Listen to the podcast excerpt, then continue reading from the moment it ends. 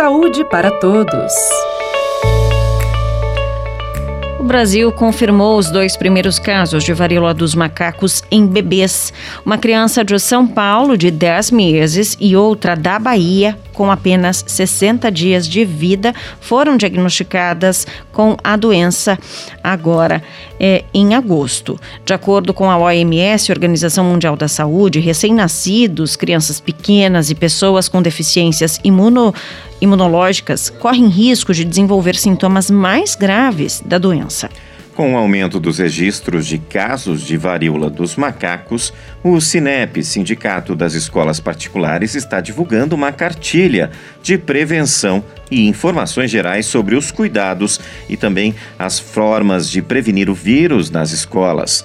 Para falar sobre os riscos da doença no público infantil, a gente conversa agora com a médica pediatra Heloísa Jamberardino, do Hospital Pequeno Príncipe. Bom dia, doutora Heloísa. Seja bem-vinda ao Jornal da Educativa.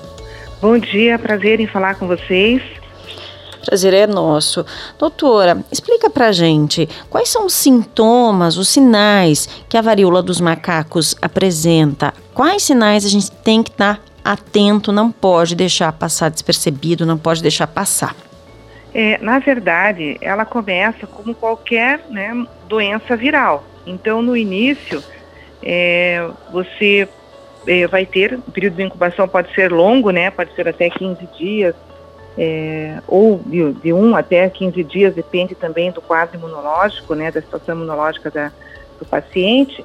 É, e começa com uns sintomas gerais, como é, febre, pode até começar com um quadro um pouco respiratório, né, uma, se fosse uma, um resfriado, uma, um, um, quadro mais leve. O que, que vai chamar a atenção é quando é, começar a aparecer na pele o que nós chamamos de máculas, que na verdade são, vamos dizer assim, são manchas vermelhas, é, num primeiro momento, é, que não, não tem, são planas, né, vamos dizer, são manchas pelo corpo. Uhum. E isso vai é, progressivamente essas manchas não vão desaparecendo e vão é, se transformando em pápulas, que a gente chama aqui. Daí já há uma elevação na pele, é muito parecido assim no início com um quadro até de uma varicela, vamos dizer assim.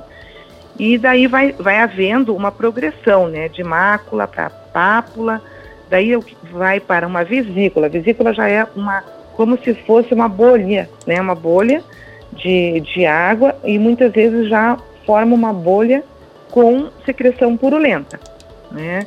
o que a gente chama de pústula, né? e é, depois forma até as feridas, né? depois dessa formação da... Aí já chama bem a atenção, porque não é uma ferida pequena, né? isso é uma ferida, vamos dizer assim, que tem quase que meio centímetro, isso vai depender de pessoa para pessoa.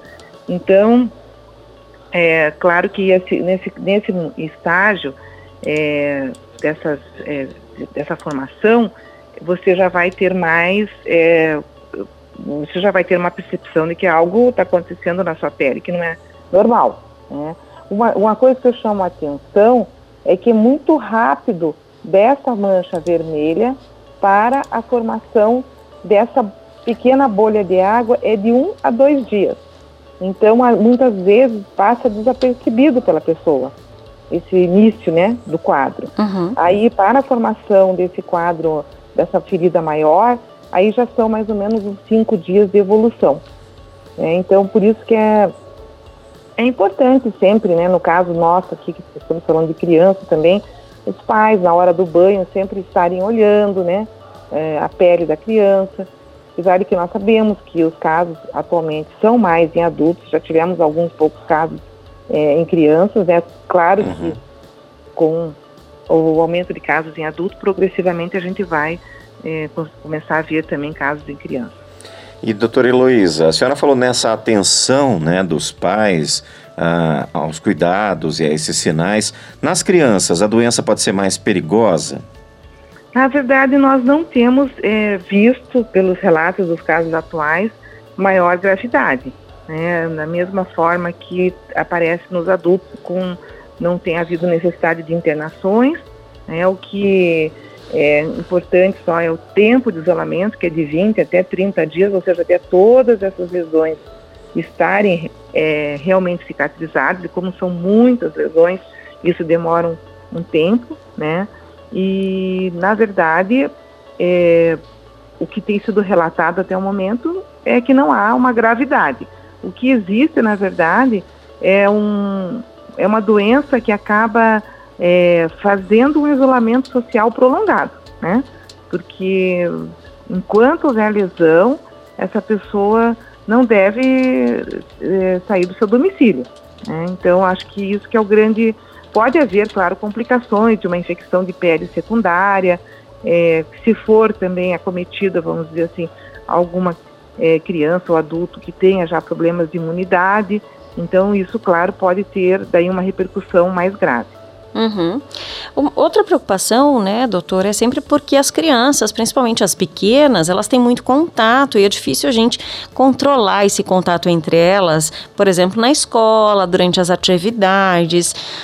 E como que fica nesse momento, né? Por isso que é preciso ter um cuidado redobrado, ter essa parceria, né, entre os responsáveis pela criança e os professores, tomar esse cuidado a mais nesse pequeno, nesse comecinho aí de sintomas, talvez é, ficar em casa, se verificar essas manchas na pele, como que a gente age nesses casos, principalmente entre as crianças muito pequenas?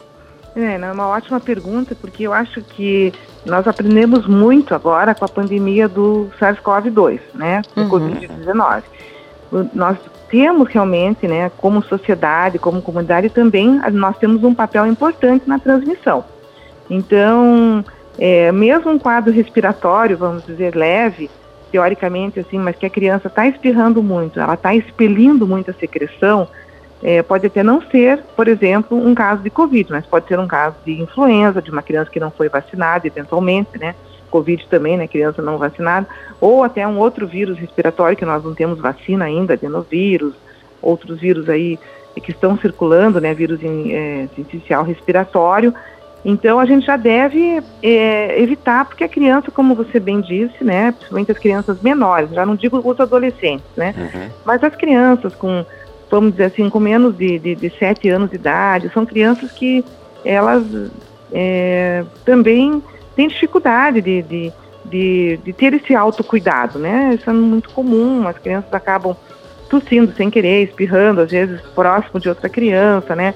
Então, eu acho que é importante daí já é, afastar a criança. Lógico, lesão de pele, mais ainda, porque lesão de pele, a gente tá, nós estamos falando de monkeypox, que felizmente ainda não são muitos casos, mas nós temos outras doenças como sarampo, varicela, que também começam com umas, umas é, lesões de pele bem sutis, né? Muitas vezes assim, uma, algo que passa desapercebido dos pais e também é uma doença muito transmissível. Ainda mais nessa fase nós estamos com baixas coberturas vacinais, né? Tanto para varicela quanto para sarampo.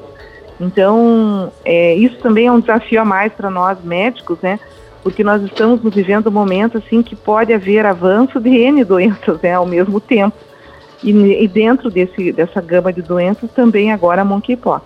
Uhum. E doutora, uma dúvida dos nossos ouvintes é se a doença pode deixar sequelas nas crianças. É, olha, a doença da a monkeypox, ela, por ela não ter uma alta gravidade, a grande é, é, assim, sequela que ela pode deixar são as cicatrizes na pele, né, da criança. Uhum. Como a varíola de, é, do passado, né, que nós também é, tivemos surtos, então, ela pode deixar várias cicatrizes na pele da criança, né? Isso pode ser. Agora, sequelas de âmbito assim mais sistêmico, vamos dizer, neurológica, é, enfim, de outros níveis até mais graves, né? É, não se tem ainda relatos né, nesse momento. Então, eu acredito que, a princípio, se não é um quadro tão grave, que não tem risco, vamos dizer, de, de acometer o, o nosso sistema nervoso central, né? Nossos nosso cérebro, nossos neurônios, a princípio não haveria essa possibilidade. Nós temos que esperar, né? Temos que esperar aqui. É, As confirmações científicas, né? Exatamente, novas, novos é, relatos aí ao, ao longo do tempo, né? Porque é uma doença que reemergiu agora, né, em 2022. Uhum. os cuidados são os mesmos, doutora? Tentar manter distanciamento, ficar de olho né, no contato com a pele, é, de olho na pele da criança, tentar evitar contato com pessoas que tenham sintomas. Como que a gente previne? Na verdade, assim, a prevenção né, é, é o cuidado geral com a saúde. Então, a gente já está bem treinado em relação à higiene das mãos, então, super importante a higiene das mãos, né? É, pode ser com água e sabão, pode ser com o uso do álcool gel, né, 70%, e, e também a higiene dos ambientes. Né? Nós aprendemos também como é importante, porque esse vírus também pode permanecer no ambiente.